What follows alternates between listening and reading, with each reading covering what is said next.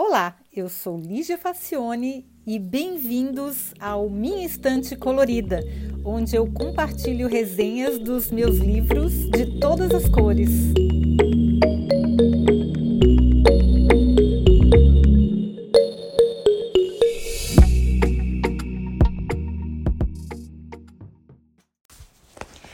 Olá, hoje a gente vai falar de um livro muito útil além de bacana, muito, muito útil, porque a gente pode usar as dicas dele para o nosso dia a dia e eu acho que alguma, algumas coisas podem mudar para melhor. O nome do livro é Switch: How to Change Things When Change is Hard, que é switch é chavear, como mudar as coisas quando a troca é muito difícil, quando a mudança é muito difícil. Os autores são dois irmãos, o Chip Heath, eh, ele é um professor da da Stanford University, ele é professor da Escola de Negócios, e o irmão dele, o Dan, ele é hum, da Universidade de Duke. E é, ele trabalha com empreendedorismo. E os dois, eles trabalham em conjunto. Eu acho bem bonito isso dos dois irmãos. Eles têm vários livros publicados juntos. Eu tenho outros livros dele bem, deles bem interessantes. Inclusive o primeiro, o que fez mais sucesso deles, se chama Made to Stick, que eu também vou resenhar aqui em uma outra oportunidade, ele está na fila esperando. É muito livro bom, gente, um monte de livro legal. Mas esse livro ele foi publicado em 2010 pelo, por esses irmãos e eles falam sobre mudanças. Mudança é uma coisa que interessa para todo mundo porque é uma constante. Uma coisa, a única coisa que é constante na nossa vida é a mudança, né? A única certeza que a gente tem. Então, eu sugeriria, eu, eu penso que todo mundo que tem algum interesse na área de entre, empreendedorismo, que faz treinamento empresarial, ou até dá aula em ensino médio ou em faculdade, que trabalha com planos de carreira, enfim, administradores públicos, enfim, todas as pessoas eu penso que seriam beneficiadas com os conhecimentos de que com os conhecimentos que esses irmãos compartilham com a gente. E uma boa parte dos problemas seria bem mais administrável se as, as pessoas aplicassem as ideias que os autores compartilham. Então, eles estudaram a fundo o tema mudança e tiveram umas conclusões muito interessantes. Olha só. Primeiro, a dupla descobriu, como resultado de várias pesquisas que eles citam no livro, que a nossa capacidade de autocontrole é limitada uma hora a gente explode e acabou. Ninguém tem autocontrole o tempo inteiro porque nós somos seres humanos, nós somos altamente emocionais, as nossas decisões são emocionais. Então tem uma hora que a gente não aguenta mais. Não há disciplina mental que sempre dure. E fica muito mais fácil administrar as mudanças se a gente levar isso em consideração. Quem está tentando emagrecer ou parar de fumar sabe exatamente do que, que nós estamos falando. É difícil o autocontrole o tempo inteiro. A gente não é máquina, a gente é gente, a gente tem emoções e a gente não consegue se comportar como uma máquina. Tem coisas que a gente não consegue mesmo. Então, às vezes parece força de falta de força de vontade, mas é só cansaço mesmo. A gente não dá conta. Pois é, isso aí é o fim do mundo? Não. Muito pelo contrário, é, é o começo de, um, de, uma nova visão das coisas. Olha só o que, que eles falam pra gente. Então, a primeira constatação é o seguinte: a nossa capacidade de autocontrole é limitada, aí a gente cansa. Então não é falta de força de vontade, às vezes a gente cansa mesmo. Então, eles usam uma metáfora que eu achei muito bacaninha para a gente entender como é que o cérebro gerencia as mudanças. Tem uma parte pequena que eles chamam de cavaleiro, que em inglês é rider. Eu tenho muita dificuldade em traduzir, tá, gente? Não, não sei como que o livro em português eles traduziram isso. Que eu não sou tradutora, o maior respeito por esses profissionais, porque é difícil. Então eles chamam de cavaleiro. E a outra grandona, que eles chamam de elefante. Então, o cavaleiro é o lado racional que pilota o elefante. E ele que escolhe a direção que, que o elefante vai seguir, levando em conta cada alternativa, bem como os respectivos prós e contras. Então, o cavaleiro é o racional, é o piloto. O elefante ele não quer nem saber, o elefante é o nosso emocional, ele é movido a paixões e a desejos, e ele é muito grande, ele toma quase todo o espaço, ele é muito forte. As nossas emoções são muito fortes na nossa capacidade de decisão.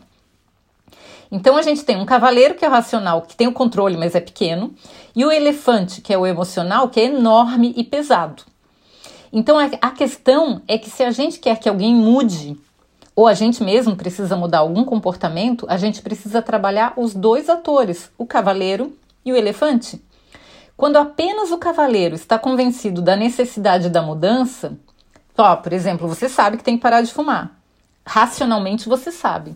Ele até começa o movimento e esforça-se, mas ele não consegue arrastar o elefante, se esse também não estiver sensibilizado. E aí é quando a autodisciplina fica exaurida. Nesse caso, a gente tem direção sem motivação, ou seja, a gente tem um piloto, o piloto sabe para onde ele quer ir, mas o elefante não quer ir junto, ele não está motivado, ele não está emocionado, na verdade.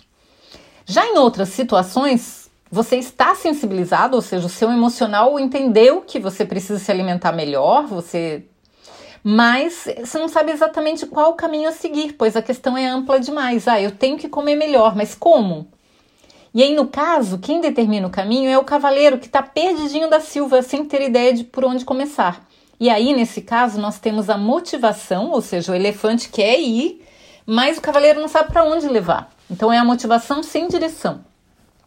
Beleza, mas aí como é que a gente faz para resolver o problema? Bom, primeiro, a gente tem que pensar que o cavaleiro fica maluco se houver muitas opções para escolher. A gente é um fenômeno bem conhecido que tem até um nome que é a paralisia da decisão, que é o paradoxo da escolha, até que se chama que se a gente tem muitas opções a gente fica paralisado. Então, quanto mais informações e alternativas você der para uma pessoa, mais ela vai tentar medir, pesar, analisar e menos vai conseguir decidir. Então, nesse caso, o elefante fica ansioso ou seja, o teu emocional, e o resultado é óbvio, ele opta pelo mais familiar, por aquilo que já conhece, mesmo que saia prejudicado na história. Ou seja, o comportamento não muda, porque o que ele já conhece é o que ele já faz, então não vai mudar. Então é assim, o, elefante quer, ele sabe que precisa, mas o cavaleiro está perdido, está vendo muitas opções, ele fica na dúvida, então ele escolhe o que ele já conhece, que é o que não muda. E você quer que uma pessoa, um grupo mude de atitude? Então a gente tem que fazer o seguinte: sensibilizar o elefante, mas dizer ao cavaleiro o que fazer.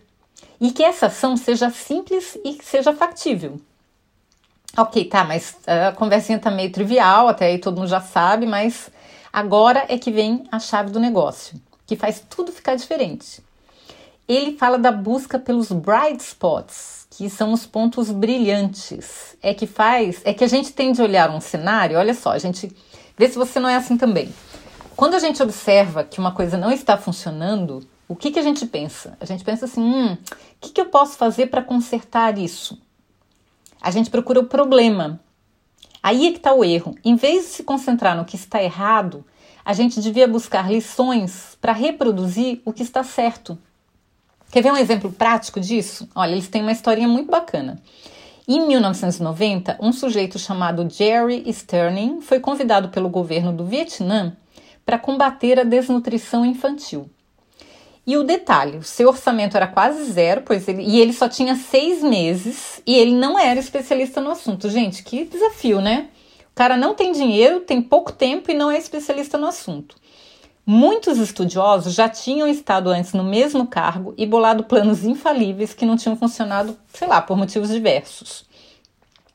Ele não podia construir sistemas de saneamento básico, não tinha verba para trazer água limpa para os locais mais pobres. Mesmo assim, o maluco topou a parada, gente.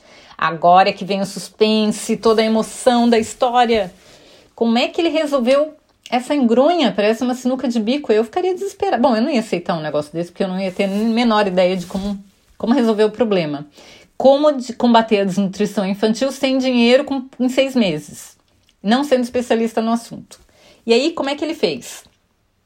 Ele sabia que as mães precisavam de direção, não de motivação. Elas já tinham um elefante totalmente motivado, porque elas tinham de sobra. Elas não sabiam era como fazer.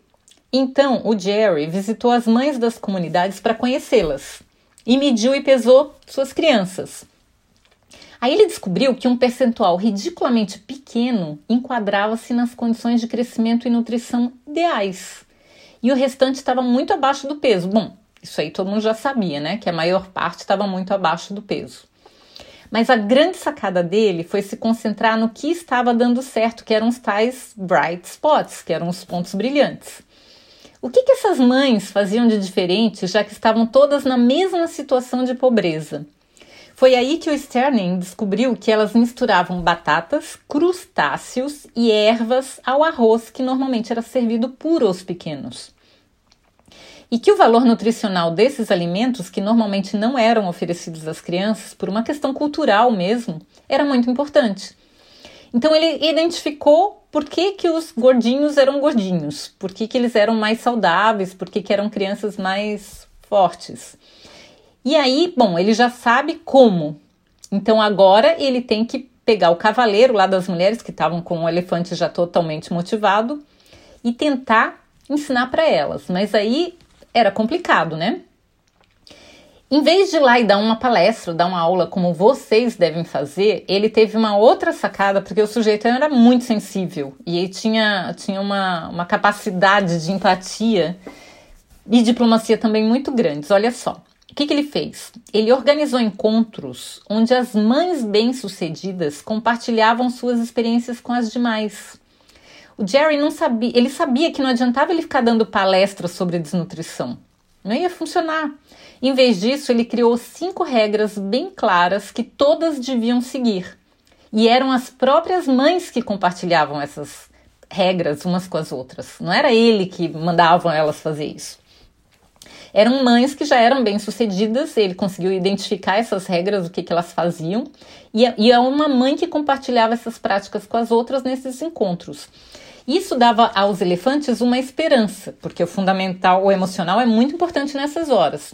Então elas tinham esperança de que poderia dar certo, porque já tinha uma, amostra que estava as mães levavam os filhos saudáveis lá para as outras conhecerem. E as histórias de sucesso estavam aí para todo mundo ver e ouvir. Então era, era muito importante. O cavaleiro também entrou em ação, porque as mães passaram a ter uma direção a seguir, uma forma simples de agir para ajudar os seus filhos.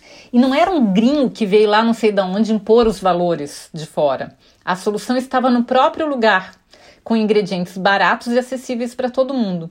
A doutora Zilda Arnes, no Brasil, fez um trabalho parecido com a pastoral da criança no Brasil, né? Ela conseguiu fazer praticamente milagres sem nenhum recurso usando a, o trabalho colaborativo das comunidades. Bom, o que, que foi o resultado? Depois dos seis meses que ele tinha para mudar a situação, 65% das crianças já estavam mais bem nutridas do que quando ele chegou.